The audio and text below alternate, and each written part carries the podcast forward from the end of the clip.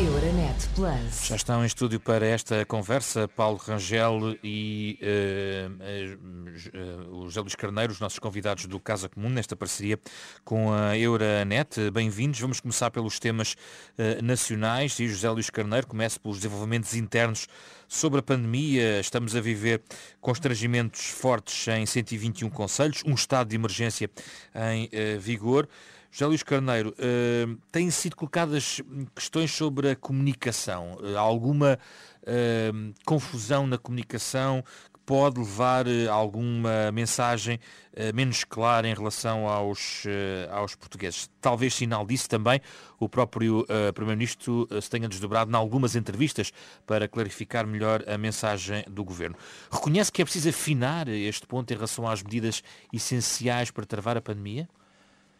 Bom, bom dia. Eh, queria dar conta de que, perante circunstâncias novas e tão exigentes, eh, as questões não se colocam estritamente em matérias de comunicação. Eh, fundamentalmente do que estamos a falar e que todos reconhecem é que estamos, por um lado, todos a construir conhecimento sobre os acontecimentos. Basta olhar para o que se passa em países com meios, recursos muito superiores ao nosso, eh, na Espanha, na Bélgica, na França, na Alemanha, no Reino Unido, enfim, nos Estados Unidos, para uh, termos uma consciência profunda de que sobre estas matérias uh, é muito relevante termos uh, posições muito ponderadas. é evidente que o edifício legislativo, desde que arrancamos com a pandemia, é de tal ordem e de tal envergadura que é necessário um esforço de todos nós, eh, da comunicação social, em primeiro lugar, dos responsáveis eh, políticos, naturalmente, que têm a responsabilidade máxima de decidir e de implementar as medidas, e depois de todos eh, os cidadãos e das suas instituições. Mas, Mas se não é de comunicação, pode ser de detalhe e no detalhe uh, tem havido um conjunto de exceções, ou seja, estabelece-se uma norma e depois há um rol de exceções que às vezes podem permitir que a medida não seja tão eficaz. Mas veja, não há normas que não tenham exceções. Aliás, 13 exceções. A, a, a, exceção confirma a regra, não é? Como, aliás, é vulgarmente eh, comum afirmar-se. O que importa olhar, é, é, importa olhar para o seguinte, nós tivemos uma crise que, se, digamos, se, se aborda de nós em março, no princípio de março, Tivemos um estado de, de, de, pandemia que teve exigências brutais para, para todas as instituições do Estado, eh, para todos os órgãos de soberania, e gostava de deixar ficar alguns números que são relevantes. Veja, nós eh, duplicamos o número de ventiladores. Passamos de 1.142 ventiladores para 1.939 ventiladores. Foi necessário uh, reforçar o número de camas. Uh, aumentámos em cerca de 50% o número de camas que tínhamos em março. É muito importante saber que, por exemplo, a linha SNS 24, que fazia 10 mil eh, atendimentos em março, está hoje a fazer 30 mil atendimentos. Por outro lado, tínhamos 11.800 pessoas em vigilância, temos hoje 90 mil pessoas, mais de 90 mil pessoas em vigilância. E temos também eh, uma média de testes eh, em março de 2.570 testes e hoje temos 35 mil testes. O que é que isto mostra? Rapidamente. Mostra que toda a informação é necessária, todo o esclarecimento é devido e é necessário adequar as medidas de forma limitada no tempo e proporcional às necessidades, a circunstâncias e contextos muito concretos. É isso que justifica as exceções àquilo que são normas Vamos de caráter geral. Paulo Rangel, sobre estas medidas internas aqui em Portugal. Não, eu considero verdadeiramente caótica a forma como o Governo está a gerir a pandemia nesta altura. E, aliás, os portugueses sentem-no claramente. Basta ver que não há adesão, há protestos sistemáticos quanto às medidas, coisa que não acontecia antes. Repare, o Primeiro-Ministro disse a 10 de abril e a 15 de maio que no outono teríamos uma Portanto, e agora veio dizer que afinal isto foi, apanhou de surpresa. Isto não apanhou ninguém de surpresa, desculpe. Aliás, o Primeiro-Ministro sabe que o PSD, em particular o seu líder, até, digamos, sigilosamente, isto é, nos encontros entre os dois, várias vezes chamou a atenção para que se deviam tomar medidas mais cedo e, porventura, medidas mais duras. Agora, o Primeiro-Ministro, repare, um dia está uma hora e meia, repare, uma hora e meia de conferência de imprensa é uh, confundir toda a gente uh, sobre a questão dos conselhos, dos conselhos pode toda, toda essa polémica. Depois, logo a seguir, diz que não vai haver. Eh, diz, primeiro diz que não vai haver uh, uh, estado de emergência. Depois diz que não vai haver recolher obrigatório. Depois, à meia-noite do início do estado de emergência, faz uma comunicação ao país em que apresenta medidas que nunca na vida foram sequer faladas e que até podem ser justificadas. Mas o problema é que são apresentadas pela calada da noite, com imensa confusão ainda hoje sem saber bem quais são as exceções e quais é que deixam de ser, imediatamente corrigido pelo seu gabinete a seguir. Ora, isto, se olhar, ao contrário que diz José Luís Carneiro, se José Luís Carneiro se der a atenção de ouvir a comunicação de Macron ou de Boris Johnson, da Merkel, eles falam só 10 minutos. Dão mensagens claras, dão informações claras, dão informações para as várias camadas da população. Curiosamente, alguns, eu estou de acordo que alguns estão a errar. Por exemplo, Boris Johnson também começou com medidas muito localizadas e regionais e acabou num lockdown. Este primeiro-ministro foi aquele que disse, no dia 31 de outubro, que até podia haver um confinamento geral de 1 a 15 de dezembro, mas isto cabe na cabeça de alguém. Ou, ou nós vamos, não ter confinamento só retardador. Vamos então a uma segunda ronda sobre este tema e vamos excluir o segundo tema nacional, não tenho outra hipótese. Uh, José Luís Carneiro, rapidamente, para voltarmos depois a Paulo Rangel veja, é prova de que os países europeus, não, infelizmente para todos, não é que nós façamos gosto com o que está a passar nos outros países, mas veja, o Paulo Rangel está cá, por aquilo que sei, em Portugal, porque o próprio Parlamento Europeu deixou de funcionar o Parlamento Português ainda continua... Não deixa de funcionar, não, tem os plenários, mas, pronto, mas o Paulo Rangel sabe as limitações que tem tido, nomeadamente na Bélgica, quer de movimento, quer de limitação a várias, mas, várias mas liberdades fundamentais. Mas, mas, ó, Paulo Rangel, o importante é nós termos consciência da gravidade da situação e de que não há fórmulas uh, seguras e únicas para fazer face às dificuldades não, que estamos a enfrentar. Melhor.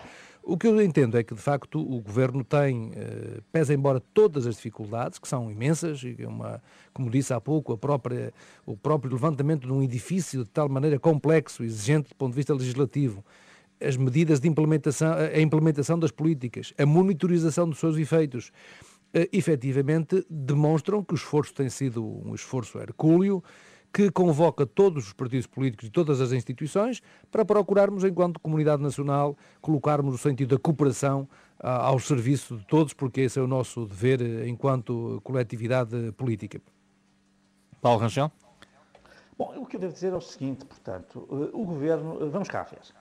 Em primeiro lugar, algumas das medidas que foram tomadas foram tomadas em alguns países europeus há uma semana, há duas semanas.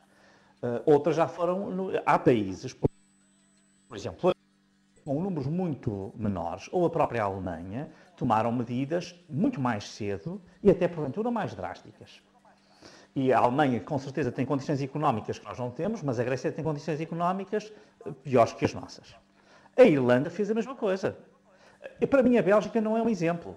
A Bélgica, infelizmente, sinceramente, tem uma comunicação tão confusa como a nossa. E até talvez mais confusa ainda. Uh, concedo nisso. Nós, o nosso governo nisso ainda é melhor que o belga. Não tenho dúvidas sobre isso. Uh, uh, uh, e, portanto, as experiências são diferentes consoante os países. Eu não estou a dizer que o governo é culpado da pandemia.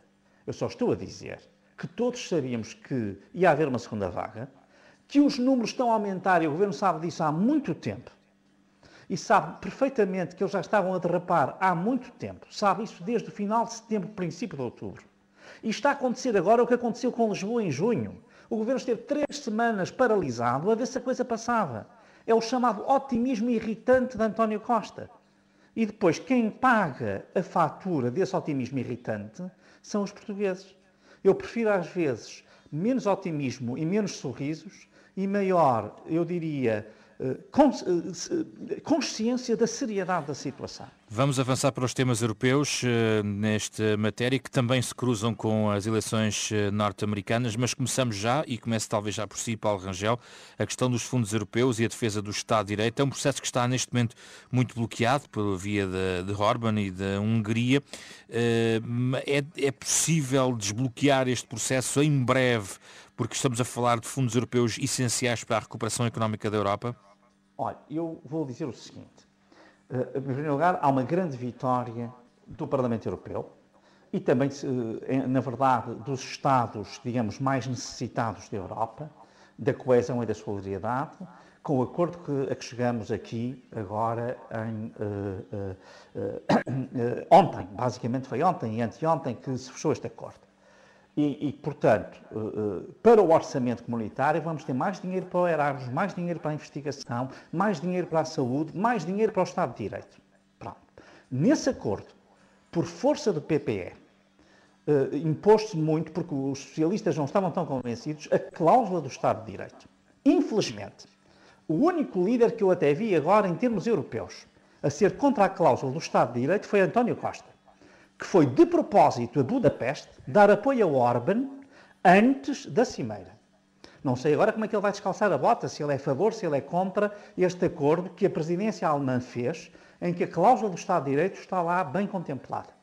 E depois deixe-me só uh, dar aqui uma última nota, uh, que uma é para dizer que neste acordo teve um papel essencial o nosso deputado PSD, José Manuel Fernandes, toda a gente reconhece, e o Parlamento Europeu inteiro reconhece, e eu queria dizer isto aqui muito claramente, e em segundo lugar, dizer que eu acho que Orban vai acabar por ceder, e isso também está ligado com a questão das eleições americanas. É que um dos respaldos de Orban nestas matérias era Trump, e ele vai estar agora numa situação em que vai deixar de ter, digamos, as costas quentes, se posso usar uma expressão vulgar, e, portanto, provavelmente aqui hum. poderá uh, uh, ser forçado a ceder. E, portanto, eu sinceramente acho que tudo o que nós precisamos fazer para favorecer o cumprimento do princípio do Estado de Direito é uma obrigação nossa. Pena que António Costa não tenha estado do lado certo no momento certo. Já vamos às eleições americanas. José Luís Carneiro. Bom, queria saudar os deputados uh, portugueses no Parlamento Europeu, eh, e não o faço de forma partidária como fez o Paulo Rangel, eh, entender, não é é entendo que uma, personalidade que toda a gente Sim, sem dúvida, eu iria sublinhar a importância do papel do José Manuel Fernandes, mas também de outros deputados, a Margarida Marques é uma dessas deputadas, e, eh, naturalmente, manifestar a minha discordância com aquilo que foi afirmado pelo Paulo Rangel relativamente eh, ao Dr. António Costa, no que diz respeito ao diálogo que desenvolveu com vários líderes europeus. E o Paulo Rangel, que tem contribuído para que esse diálogo português possa, em muitos momentos da vida europeia, frutificar, sabe bem que o que fundamentalmente se procurou garantir, e é muito importante tornar claro, foi que as decisões a adotar na União Europeia não colocassem em causa a eficácia e a eficiência da decisão, ou seja, que os fundos chegassem aos países membros o mais rapidamente possível para fazer face às dificuldades que estamos a enfrentar. Saúde as prioridades, já aqui foram definidas, a saúde, o Estado de Direito, o programa, os programas de investigação, o programa Erasmus, e, e esta questão de António Costa e Orban, uma relação que se tornou polémica. Bom, como sabe, qualquer Estado europeu, para integrar eh, e aderir à União Europeia, tem que cumprir regras fundamentais do Estado de Direito. E eh, desde a primeira hora que o António Costa, nosso Primeiro-Ministro, sempre defendeu eh, e salvaguardou e procurou bater-se pela salvaguarda do Estado de Direito. O que disse foi que uma coisa tem que ver com a aprovação do quadro comunitário destinado à coesão e à afirmação do valor da solidariedade, outra coisa tem que ver com o modo como os Estados-membros se pronunciam e, e que se pronunciam relativamente ao Estado de Direito. Verificamos que é possível compatibilizar daquilo que, que, são as últimas informações, compatibilizar as duas dimensões, melhor, ou seja, é possível eh, que o Conselho na próxima semana possa adotar, mesmo que por maioria, um mecanismo uh, relacionado com o Estado de Direito e, portanto, não obriga à unanimidade, o que significa que a União Europeia não deixará de defender os seus valores fundamentais e, ao mesmo tempo, eh, não colocamos em causa a viabilização da aprovação do quadro comunitário para que, como se deseja, possa eh, entrar em vigor a partir de janeiro de 2021, que é absolutamente essencial para fazer face à pandemia, porque não tenhamos dúvida de uma coisa, o, o, o, o pior mal que pode, eh, pode, digamos, resultar desta crise para a democracia não está tanto não há dúvida que é grave o que se passa, nomeadamente na Hungria e noutros países do leste europeu, mas não tenhamos dúvida de que, do modo como nós eh, sairmos desta crise